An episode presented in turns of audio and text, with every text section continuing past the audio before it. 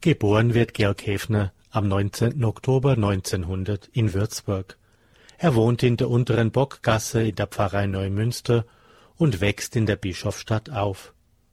Nach Abitur und Kriegsdienst in den letzten Wochen des Ersten Weltkrieges beginnt er im Wintersemester 1919 und 20 das Theologiestudium. Spirituell schließt sich Häfner in dieser Zeit dem Dritten Orden vom Berge Karmel an. Seine von Kindheit an enge Vertrautheit mit dem Karmelitinnenkloster Himmelspforten wirkt sich auf sein ganzes weiteres geistliches Leben aus.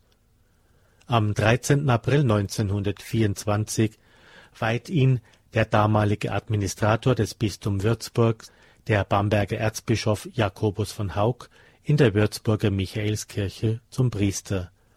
Kaplansjahre in Motten, Goldbach, Mürsbach und Altglashütten folgen. Am 12. November 1934 wird Georg Häfner Pfarrer von Oberschwarzach am Fuße des Steigerwaldes.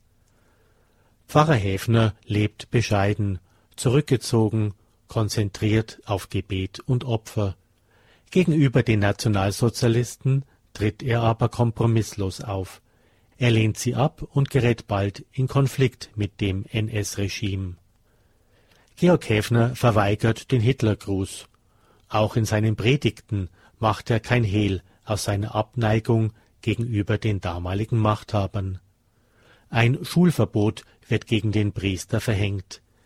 Er unterrichtet im Oberschwarzacher Kirchturm weiter. Im August 1941 wird ihm auch dies untersagt.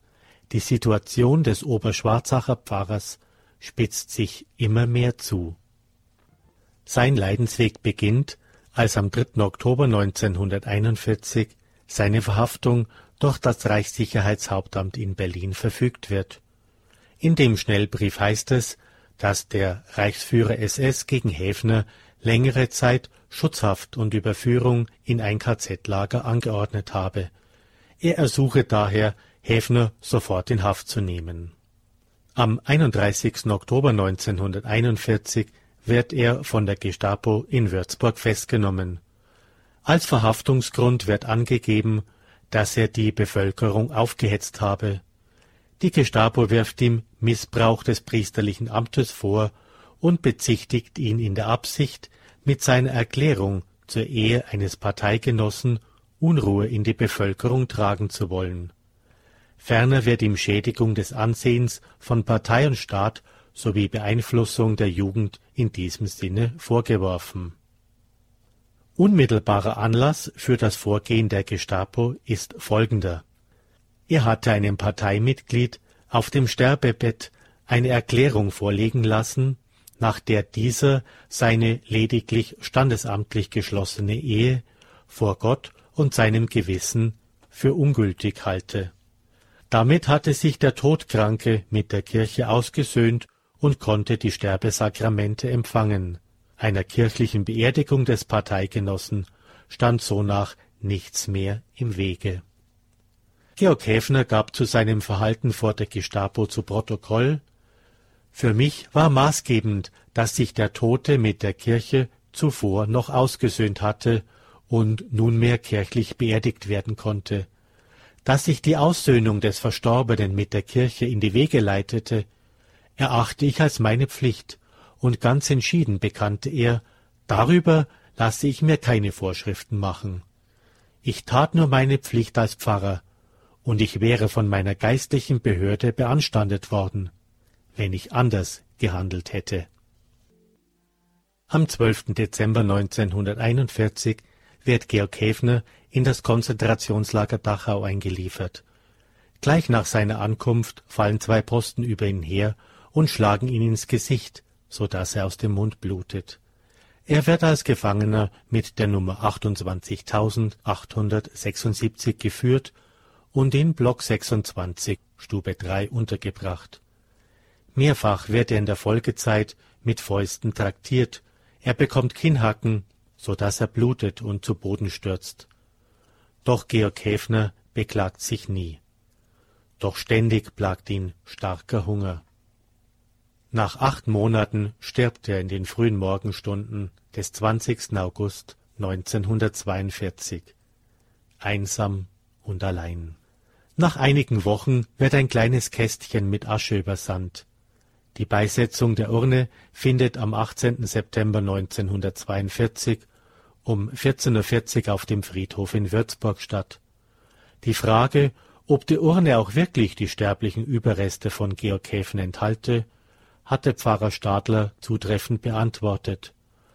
Mochte die Urne was immer enthalten, sie war in diesem Augenblick das Symbol seines Märtyrertodes.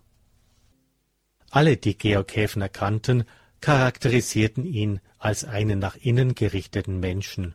Stilles Beten, demütiges Ertragen lagen ihm mehr als Betriebsamkeit.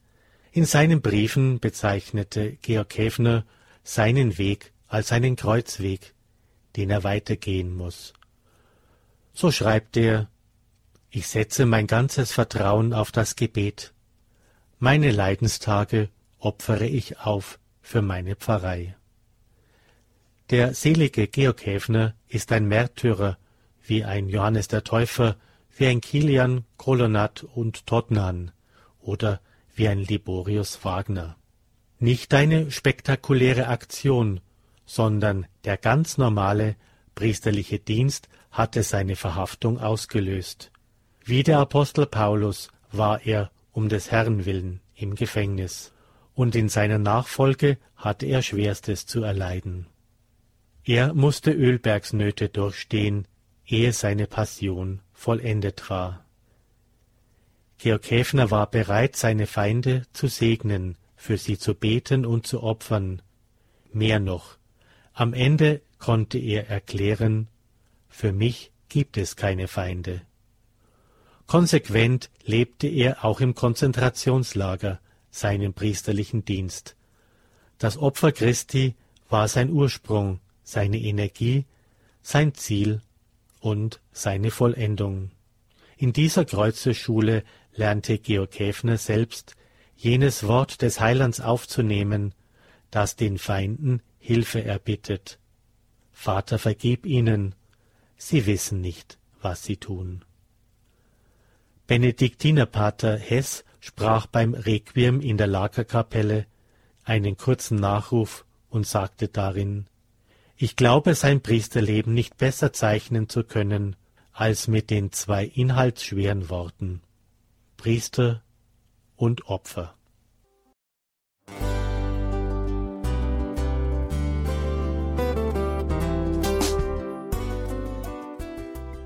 Liebe Zuhörerinnen und Zuhörer, Vielen Dank, dass Sie unser CD- und Podcast-Angebot in Anspruch nehmen. Wir freuen uns, dass unsere Sendungen auf diese Weise verbreitet werden. Dieser Dienst ist für Sie kostenlos. Für uns ist er allerdings mit einem nicht unerheblichen finanziellen Aufwand verbunden. Deshalb sind wir für jede Spende dankbar. Alle Bankverbindungen unserer Spendenkontos können Sie über unsere Homepage horeb.org unter dem Menüpunkt Spenden einsehen. Dort besteht auch die Möglichkeit, online zu spenden. Natürlich nach den neuesten Sicherheitsstandards. Sie können diese Informationen auch bei unserem Hörerservice unter der Telefonnummer 08328 921 110 erfragen. Ich wiederhole die Rufnummer 08328 921 110. Vergelt's Gott für Ihre Unterstützung. Ihr Pfarrer Kocher.